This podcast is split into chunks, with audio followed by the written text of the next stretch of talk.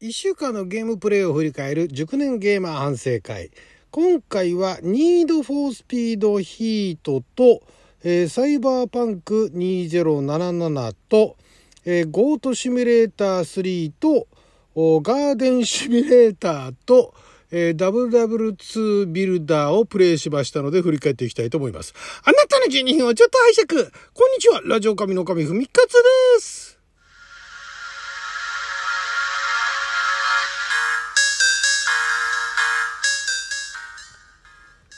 日は2023年1月17日火曜日6曜旋回戦勝でございました。今週なんだかんだ、あバタバタしていた割には、お家に帰ってきていろいろゲームをやっていたんですが、まず、ニードフォースピードヒートですね。これはあの、先週もやりましたけれども、えー、プレイステーション4でね、えー、プレイしました。まあ言うなれば路上レースのゲームですね。で、えー、ライブ2回目やったんですが、なんかあのー、レーシング系のね、えー、ライブをやると、どこから、あのー、どこからか、何、何をきっかけなのかわかんないですけど、なんかの、え検索だかなんだかで、えー、ライブに集まってくる方が、普段あんまり集まってこないような方たちが集まってきてですね、でいろいろと、その、なんでしょう、一緒に走りましょうみたいな人もいるんだけれども、さすがにね、まだ始めたばっかりで、こっち全然なんかあの、パワーアップもしてない段階で、一緒にレースしたところで全く勝てるわけがないので、面白くもなんともないんで、ちょっとそこはご遠慮いただいたんですが、非常にあの、親切な方々が集まっていただいてですね、えー、いろいろとあの、そのゲームのコツというかね、えー、まあ、ルールというか、そういったものを教えていただきましてですね、で、まあ、路上レースなんで、昼はお金を稼いで、夜は名声っていうか、の、評判ですね。を稼いでって、で、どんどんまあ、車パワーアップさせたりだとか、新しいレースに挑んでいったりだとかっていう。で、まあ、あの、まあ、めちゃくちゃ広いわけじゃないんですけど、まあまあ、広さのある、まあ、セミオープンワールドみたいなね、感じでいろんなところで走りながらレースしながらみたいな。ドライブしてると怒られちゃうってね、まだレースしないのとかって 言われて怒られちゃうってね、ゲームにね。で、やりながら、あ面白いんですけど、夜は、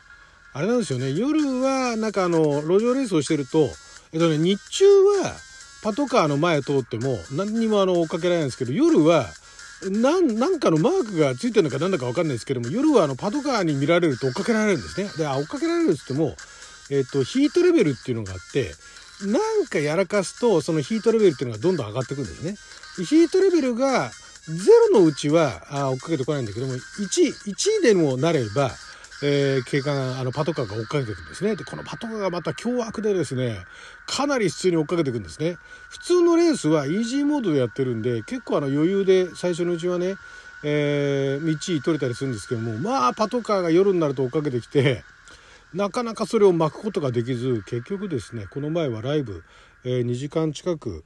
やって最後に、えー、警察に襲われて大破して、えー、ゲームオーバーと。ゲームオーバーではないんですけども、えー、お金とかもあの罰金でごっそり持ってかれるっていうね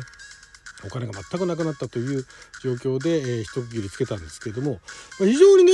え、お手軽にできるっていうのとグラフィックも PS4 なんだけども結構綺麗なんですが、えー、でしょうね。なんかちょっといつもと違う雰囲気なんで、またあの次いつライブやるかわかんないですけども、まあ非常に今のところお手軽に、ね、そんなにあの長い時間、やり込もうと思ったらやり込めるかもしれないですけど、手軽にね、できるゲームなんで、またこれも引き続きやっていきたいと思います。そして、えー、サイバーパンク2077ですね。えー、これもあのこの前からですねあの PC 版の方を改めてスタートしてで、えーまだね、今あの、YouTube のチャンネルの方にアップしてるのが、え大した戦闘もせず、なんかあの、街のあの、チンピラとなんかパンパンやり合うぐらいで、あとはまだストーリーですよね。ストーリーを追っかけてるっていうところで、まだ最初のチュートリアルの段階から、まだ抜けてないというところなんですが、やっぱりね、あの、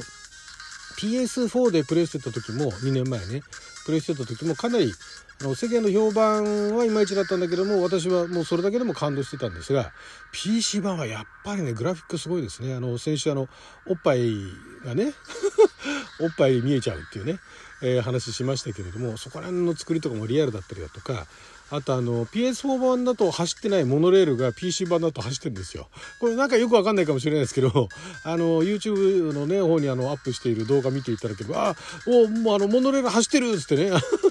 ちょっと感動しているっていうね。街の作りもね、微妙にやっぱりリアルに見えるっていうね、ところが良くて、まあお散歩気楽にお散歩できるなというところで、これもまあ、えー、まあ主に編集版をね、アップしていきたいと思いますけれども、これもまた、あ地道に続けていこうかなと。ダウンロードコンテンツがねもうじき、えー、リリースされるんで大型ダウンロードコンテンツがリリースされるんでそれまでにある程度進めたいなと思っております。そして、えー、ゴートシミュレーター3ですね。これあの年末年始となんだかんだあのダラダラとライブこれもライブでね、えー、配信しておりました。ヤギになって、えー、いろんな街でいたずらをするみたいなね。簡単に言ってしまえばそういう何がシミュレーターなのか分かんないんですけども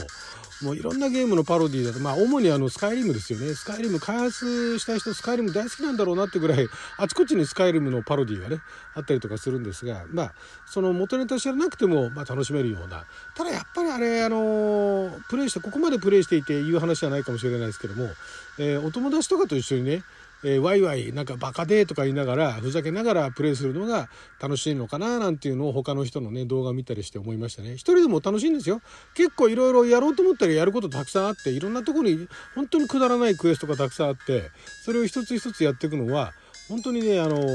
先週もあのあれですよ。本当にもう仕事でヘトヘトになってもう何も考えるの嫌だっていう時には本当にぴったりのゲームですね。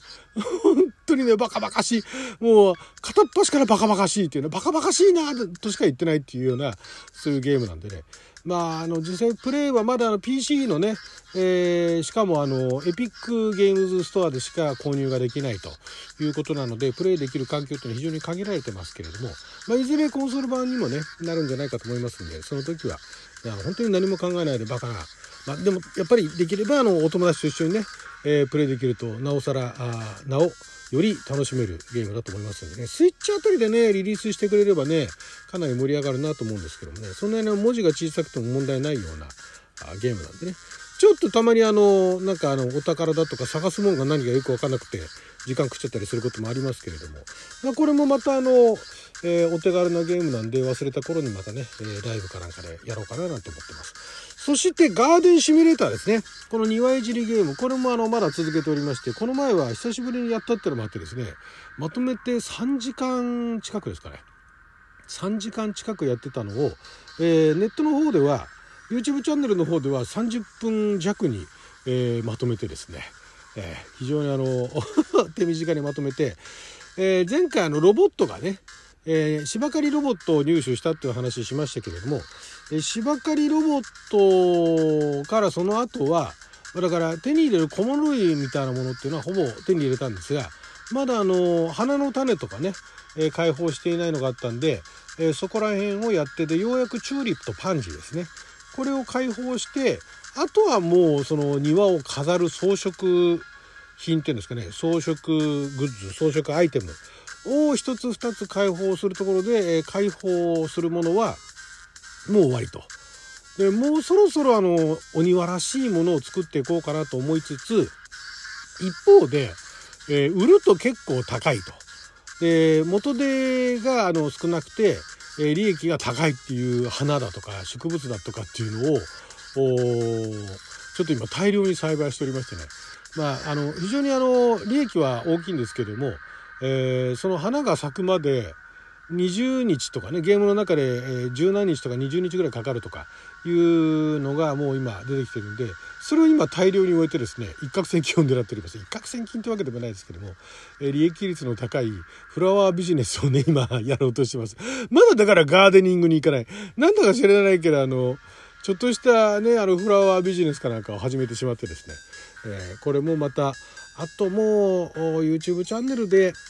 で、えー、公開するのは1回か2回ぐらいかな。なんかあのちゃんとねあのお庭っぽいものを自分なりにね作ってみてそれで終わりかなという感じですね。非常にあのダラダラとできる。これもまたね結構なんだかんだ時間の解けるゲームだなと思いましたけれどもね。こういうのもまたあのこれ終わったらまた別のねそれそれ系の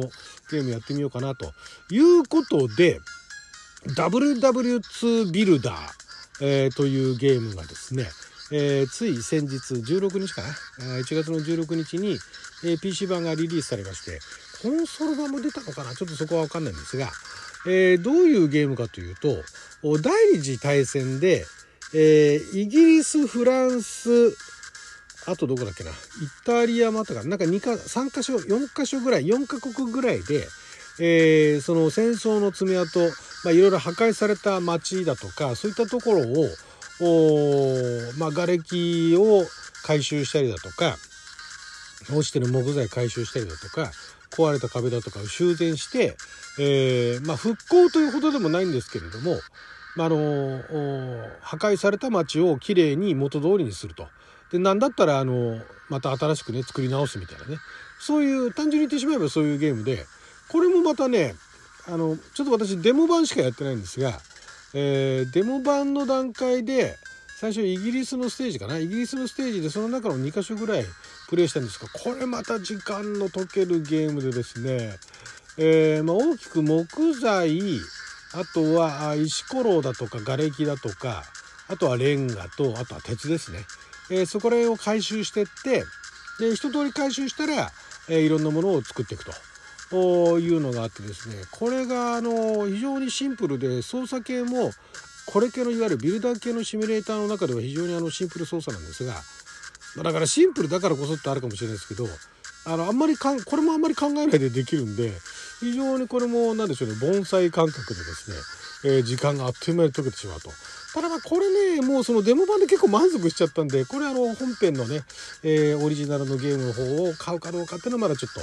検討中。24日まで、えっと、10%オフなんでねちょっとそれまでに決めようと思ってます。はいということで12分間の貴重なお時間いただきありがとうございました。それじゃあまた。